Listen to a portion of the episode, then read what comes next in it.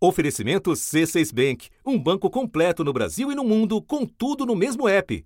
Abra sua conta.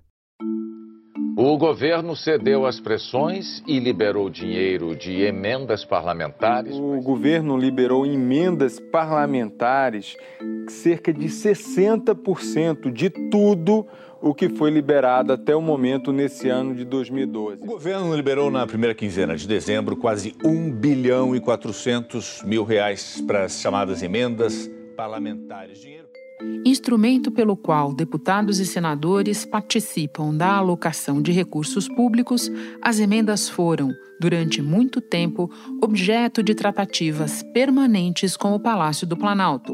O orçamento é o plano de gastos do governo. A proposta é apresentada pelo Poder Executivo e votada aqui no Congresso. Deputados e senadores podem fazer alterações por meio das emendas. Dinheiro a que deputados e senadores têm direito que costumam destinar a obras nas bases eleitorais. A liberação das emendas depende de autorização da presidente da República. Em 2015, uma grande mudança quando o Congresso aprovou a obrigatoriedade da execução das emendas individuais. O orçamento impositivo obriga o governo a bancar os projetos individuais dos parlamentares. O limite é de 1,2% de tudo o que o governo arrecada em tributos no ano anterior, descontados os repasses para estados e municípios. Não é desse governo, não. De todos os governos fizeram isso. Isso acaba com uma prática que vai ser enterrada a partir de agora, que é a prática de os parlamentares ficarem reféns de liberação de emendas. Não vai ter mais a barganha das emendas parlamentares para muitas vezes subjugar o próprio Poder Legislativo. Em 2019, já no governo Bolsonaro, os parlamentares deram um passo além os deputados colocaram na Constituição que o governo fica obrigado a cumprir integralmente a parte de investimentos do orçamento da União aprovada pelo Congresso. O que existia hoje era a obrigação de cumprir parte das emendas individuais e estava na Lei de Diretrizes Orçamentárias. Agora, a proposta aprovada aqui na Câmara dos Deputados também quer que essas regras valham para as emendas parlamentares coletivas, que é o dinheiro que as bancadas estaduais e também as comissões recebem como parte do orçamento. O envolvimento do legislativo na destinação de recursos do orçamento é legítimo. Mas o Planalto, em parceria com seus aliados no Congresso, cruzou uma fronteira ao turbinar um outro tipo de emenda. Depois de sinalizar veto, Jair Bolsonaro recuou e manteve no orçamento do ano que vem as chamadas emendas de relator, que seguem critérios menos transparentes na aplicação do recurso público, também chamado de orçamento secreto. Na prática, a destinação desses recursos é definida em acertos informais entre parlamentares aliados e o governo federal. O esquema, que passou a ser chamado de orçamento paralelo, tem sido usado pelo governo para ampliar sua base de apoio no Congresso. O caso foi revelado em maio pelo jornal Estado de São Paulo. E nestes recursos, ninguém aceita mexer, nem mesmo para viabilizar a vitrine eleitoral tão desejada por Bolsonaro. A lei que estabeleceu as diretrizes do orçamento de 2022 também prevê as emendas de relator. O valor será definido quando o orçamento for aprovado no fim do ano. Em 2021, no orçamento desse ano, as emendas de relator, elas somaram quase 19 bilhões de reais. É quase que o dobro das emendas individuais. Quando a gente soma todos esses valores de todas as emendas, elas somam mais de 35 bilhões de reais. Se a gente fizer uma comparação rápida, é o orçamento de um ano do Bolsa Família. Quem trouxe essa comparação aqui para gente foi o analista do Senado, né, um especialista em contas públicas, que falou: olha, a gente fica tanto tempo debatendo, né? Como é que vai financiar o Auxílio Brasil? Como é que faz, tal? E aí o Leonardo Ribeiro, que é esse especialista, falou: talvez aqui a gente tivesse uma solução. Da redação do G1. Eu sou Renata Loprete e o assunto hoje é o papel do governo Bolsonaro no desvio de função do legislativo que resultou no orçamento secreto. Um processo que ajuda a entender o abandono do teto de gastos e a falsa ideia de que não haveria outra maneira de financiar gasto social. É o que eu vou conversar com o cientista político Fernando Limonge, professor da Fundação Getúlio Vargas e pesquisador do Centro Brasileiro de Análise e Planejamento, o SEBRAP. Antes falo com Breno Pires, um dos repórteres do jornal O Estado de São Paulo, que vem revelando os meandros do orçamento secreto. Terça-feira, 26 de outubro. Breno, o noticiário político-econômico dos últimos dias está dominado pela decisão do governo de romper o teto de gastos e pela alegada impossibilidade de cortar outras despesas para fazer o necessário gasto social sem furar o teto. No centro desse debate está um iceberg gigantesco que você e outros colegas do jornal Estado de São Paulo vêm revelando há meses. Então eu acho que a gente pode partir daí. Por que secreto, Breno? O que é que vocês descobriram de mais importante? Bom, em primeiro lugar, a emenda de relator geral do orçamento, que é esse mecanismo utilizado para distribuir recursos, é uma grande fachada. Sob a fachada da designação de relator geral, deputados e senadores fazem as indicações sem que seus nomes apareçam. O dinheiro é destinado para propósitos que nem sempre atendem a critérios técnicos é, normalmente eleitoreiros, e sem que seus nomes sejam divulgados, a gente não tem a quem cobrar, né? Não dá para fazer o accountability, o processo de responsabilização, eventualmente em casos de sobrepreço. A ausência dessas informações nos sistemas de, de dados orçamentários do governo federal, do Congresso, ela foi reconhecida também pelo Tribunal de Contas da União, depois das reportagens do Estadão. De acordo com a reportagem, parte do dinheiro serviu para a compra de tratores e equipamentos agrícolas superfaturados e obras consideradas irregulares pelo Tribunal de Contas da União e que, por isso, não deveriam mais estar recebendo verbas públicas. O Tribunal de Contas da União já apontou que existem problemas graves. É, a sociedade civil organizada que fiscaliza esse tipo de situação também aponta os erros. É importante entender que orçamento exige transparência. E tem várias apurações em andamento.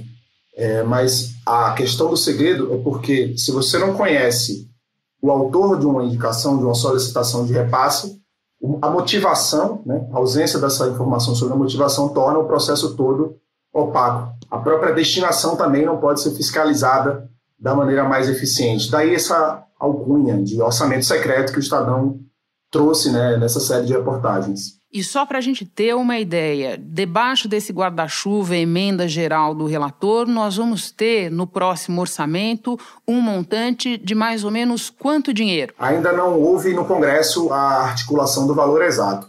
O que a gente pode ter de parâmetro é que no ano de 2020 foram 21 bilhões de reais de emendas de relator geral, também conhecidos como RP9. Para 2021, o atual ano, são 16 bilhões de reais que estão sendo divididos. A maioria ficou para a Câmara, tem 11 bilhões de reais no guarda-chuva que o Arthur Lira, presidente da casa, está comandando, e outros 5 bilhões no Senado, cujo presidente atual é o Rodrigo Pacheco. Né? E a gente também mostrou em reportagem que desde o Pacheco assumir a presidência do Senado, Minas Gerais se tornou o destino prioritário das verbas do orçamento secreto. A PEC dos precatórios, que está em discussão no Congresso, deve abrir bastante crédito, né, então fala assim 30 bilhões de reais, e uma boa parte disso deve para as emendas, sem falar no movimento mais recente de furateto, que foi na semana passada, com abertura de cerca de 80 a 90 bilhões de reais nos créditos orçamentários, e então a expectativa é que no ano que vem, um ano eleitoral, essas emendas vão chegar pelo menos a 20 bilhões de reais, e terem, terão né, um papel também decisivo. Né? É uma espécie de bolsa reeleição. Breno, você mencionou há pouco que há apurações em curso. Acho que é uma boa oportunidade para você contar para nós que, para além desse problema da opacidade, já surgiram vários indícios de irregularidades na destinação desses recursos, certo? Sim, é, é um sistema completamente viciado da origem ao fim. Né? Se fosse fazer um, um, apanhado desde o início, depois que foi criada essa emenda de relator geral, é, o dinheiro, né, o, o, governo Bolsonaro passou a distribuir bilhões de reais nessas emendas, sem que a gente saiba quem está direcionando, e uma coisa que a gente tem certeza é que só recebe quem apoia o governo. E aí eles têm cotas no orçamento reservadas para indicar o que quiserem. Pode ser uma compra de um trator no Ministério do Desenvolvimento, pode ser gastos na saúde nos seus municípios, pode ser também projetos na área do Ministério do, da Agricultura, da Justiça.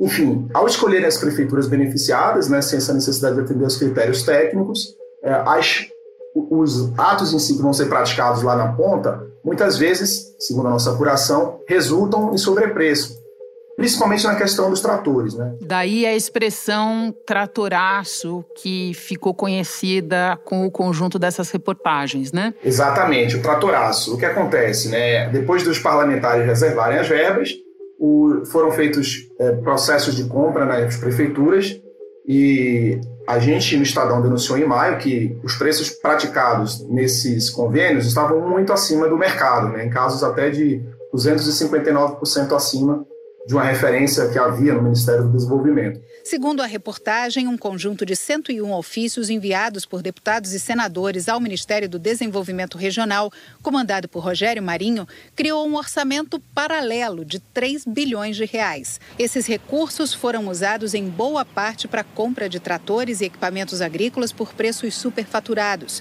e também para obras em que o TCU apontou suspeitas de irregularidades. E aí, após esses meses, a própria CGU, Controladoria Geral da União, fez uma análise e concordou com o que o Estadão havia apontado. E um dado extremamente preocupante. A apuração oficial da CGU mostrou que em 61% dos convênios que eles analisaram para compra de máquinas, havia indício de sobrepreço alto ou até extremo. Né? Ele considera isso a partir de 20%, é, o índice de sobrepreço extremo é a partir de 25% de diferença. É, então, só, só em relação às máquinas, é, a CGU constatou que seriam mais de 150 milhões de reais de sobrepreço envolvendo esses convênios e também uma licitação bilionária que está sob suspeita, é, conduzida pela própria administração direta do Ministério do Desenvolvimento Regional. Recentemente, o secretário responsável pela área, Tiago Pontes Queiroz, indicado do Centrão, é, pediu exoneração após as denúncias. Esse instrumento da emenda do relator não é novo. Só que ele foi mudando de características. Então, para terminar, eu te peço que tente resumir para nós a trajetória, a sequência de decisões tomadas pelo Congresso e referendadas pelo Palácio do Planalto, que resultou no atual estado de coisas. As emendas de relator geral do orçamento já existiam, já estavam previstas na, nas normas internas do Congresso, só que as finalidades eram ajustes, pequenos ajustes e o que aconteceu foi que, no ano de 2019, elas passaram a servir para gerar possibilidades de novas despesas e de distribuição de recursos para parlamentares, semelhante ao que havia com as emendas individuais e de bancada. O texto aprovado pelos deputados também amplia o percentual de emendas de bancada que passam a ser obrigatórias, de 0,6% da receita corrente líquida para 1% ou seja, passaria em um ano de cerca de 4,6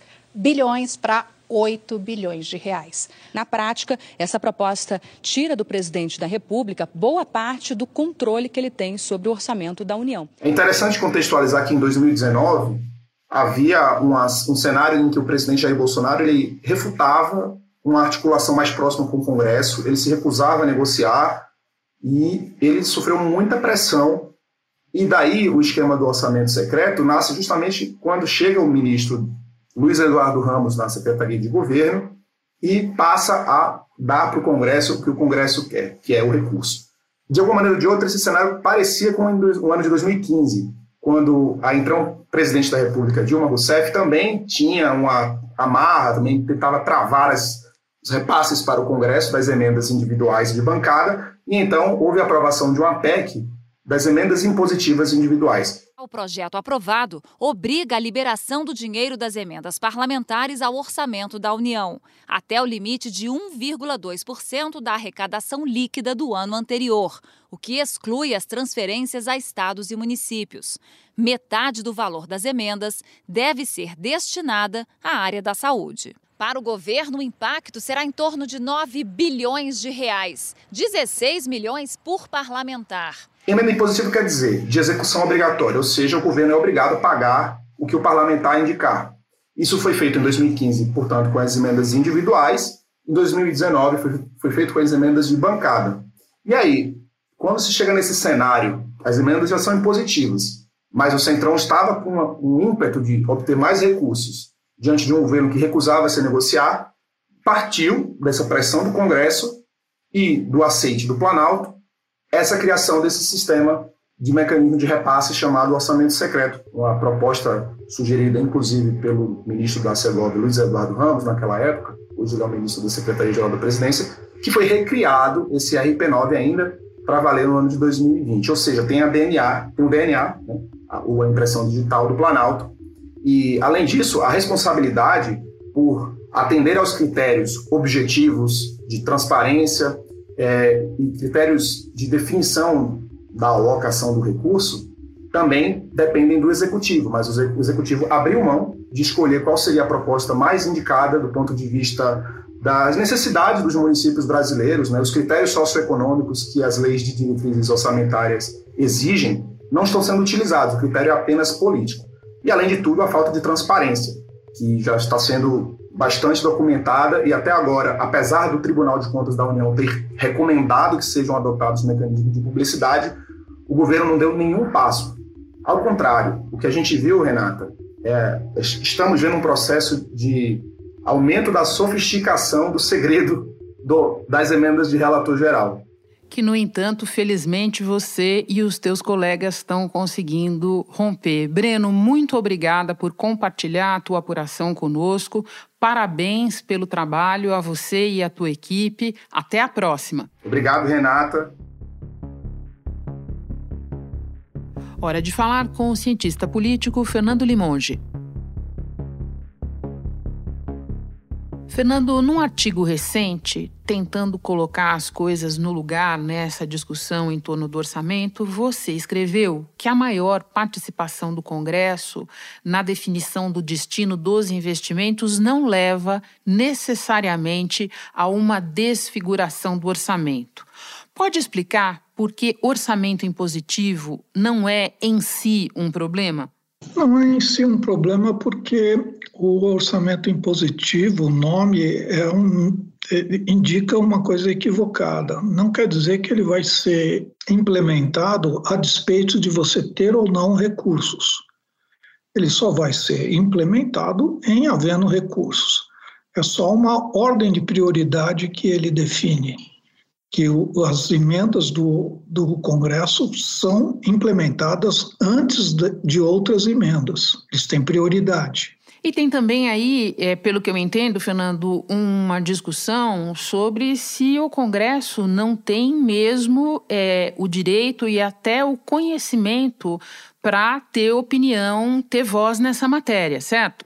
Certo, então, essa visão negativa da participação do Congresso no orçamento e a identificação de que todas as emendas são paroquiais e voltadas apenas a atender os interesses eleitorais dos políticos, perde de vista que você precisa, de alguma forma, decidir um critério pelo qual a alocação de recursos escassos será feita.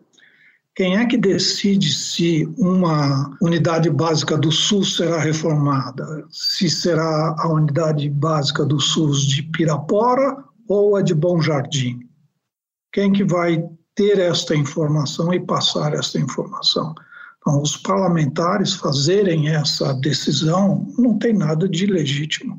Agora, isso posto, Fernando, o modo de funcionar atual da chamada emenda do relator e o uso que o governo vem fazendo disso, aí sim você parece que identifica um retrocesso claro. Por quê? As emendas de relator, como vinham sendo praticadas no orçamento brasileiro antes da CPI do, do, dos anões, elas davam vazão a uma série de corrupção, digamos, né? abriam janelas orçamentárias, como era conhecido. Né? Depois da, da CPI dos anões do orçamento, essa possibilidade do relator criar despesa, criar programa ou atividade orçamentária nova foi vedada. As emendas do relator continuaram a existir, mas como forma de correção do orçamento mas não como de criação de novas despesas. O que o governo Bolsonaro reintroduziu foi essa possibilidade E é isso que tem sido chamado de orçamento secreto de tratoraço. Né? Portanto, você diz, nós estamos voltando para um esquema que foi desbaratado no início dos anos 90, né?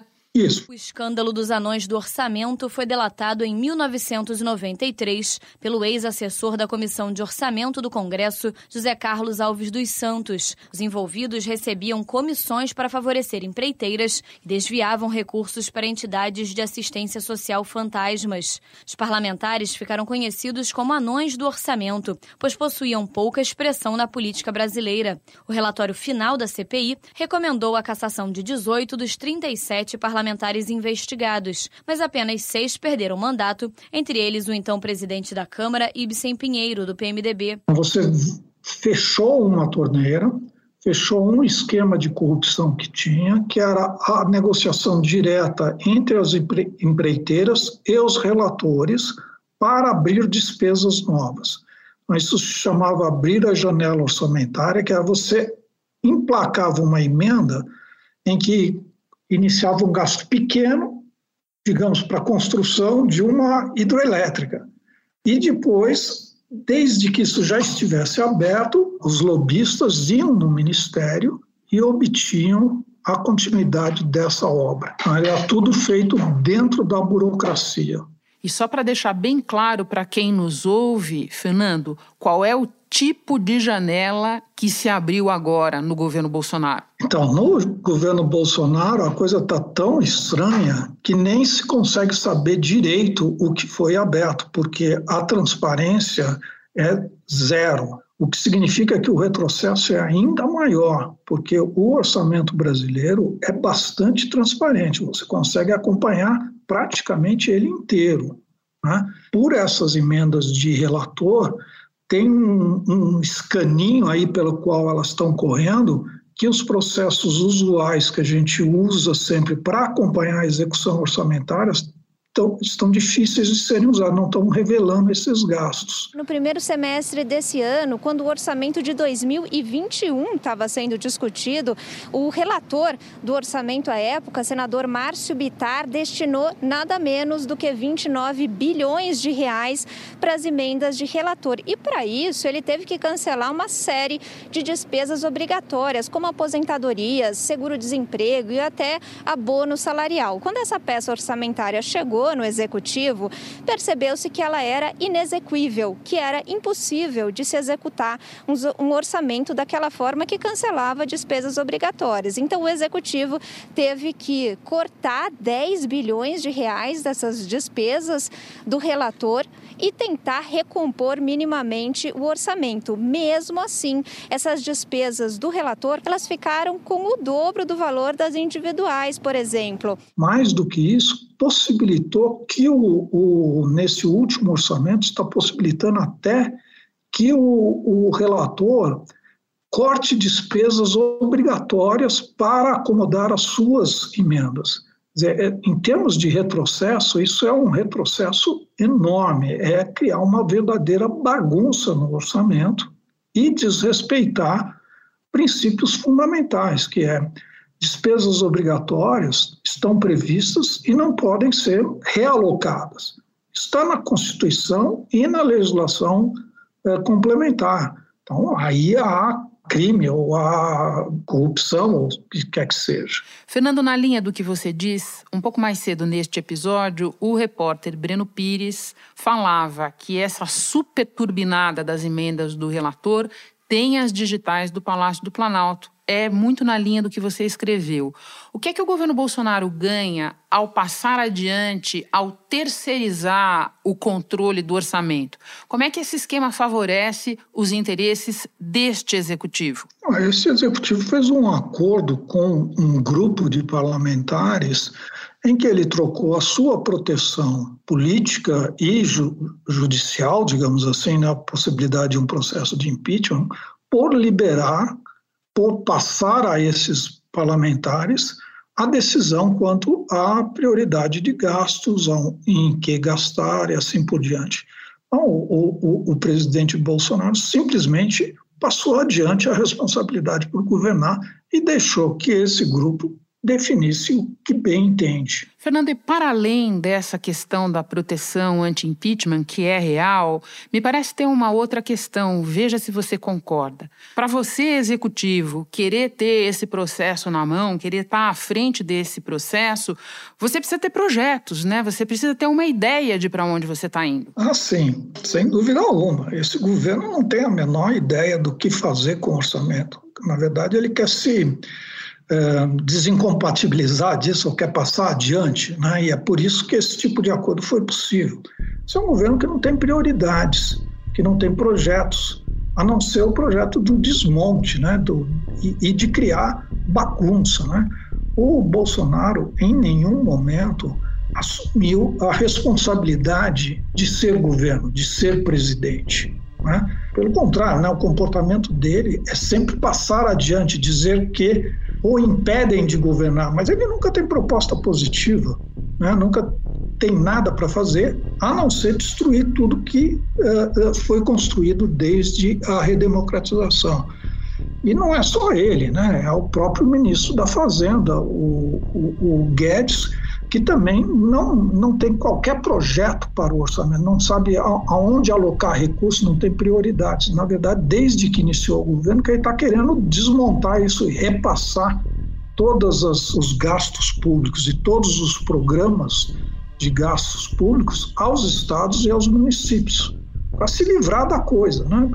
Não queremos governar, isso que esse governo tem feito. Numa primeira análise sobre o chamado tratoraço, o Tribunal de Contas da União aprovou as contas do governo Bolsonaro de 2020, mas com ressalvas à falta de transparência e de critérios no repasse das emendas do relator. O Supremo vai decidir sobre ações que pedem a suspensão do pagamento dessas emendas até que seja analisada a sua legalidade.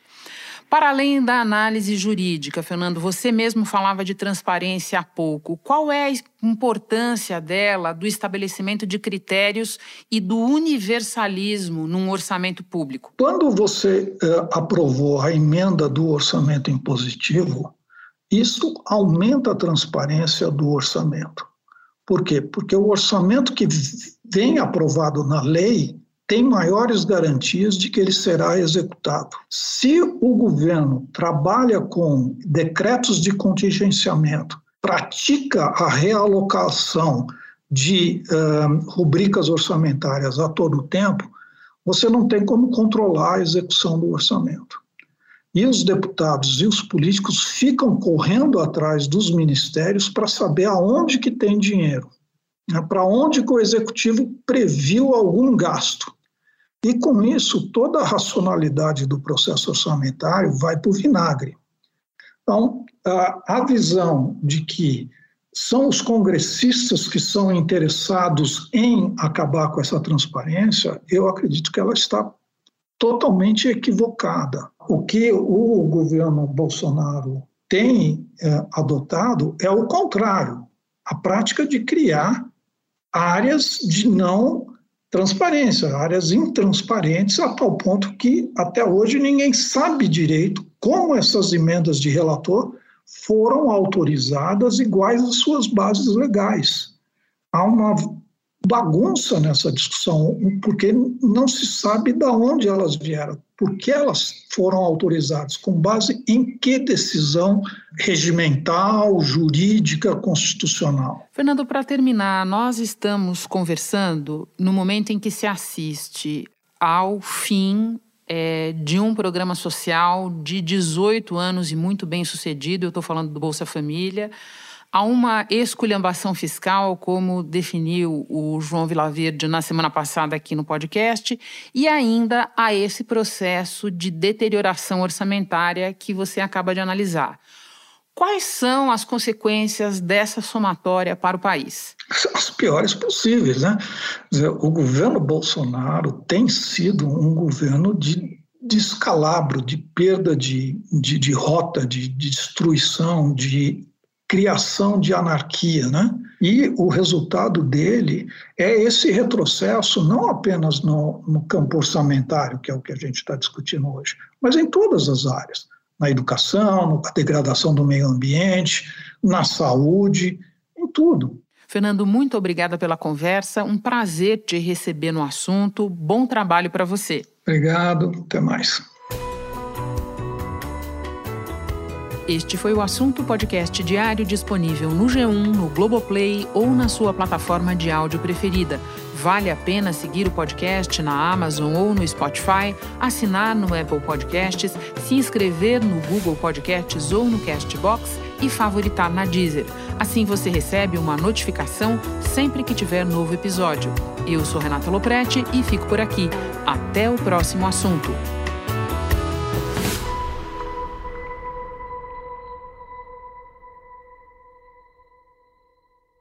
Você no topo da experiência financeira que um banco pode oferecer. Escolha um banco completo no Brasil e em qualquer lugar do mundo. Abra sua conta no C6 Bank.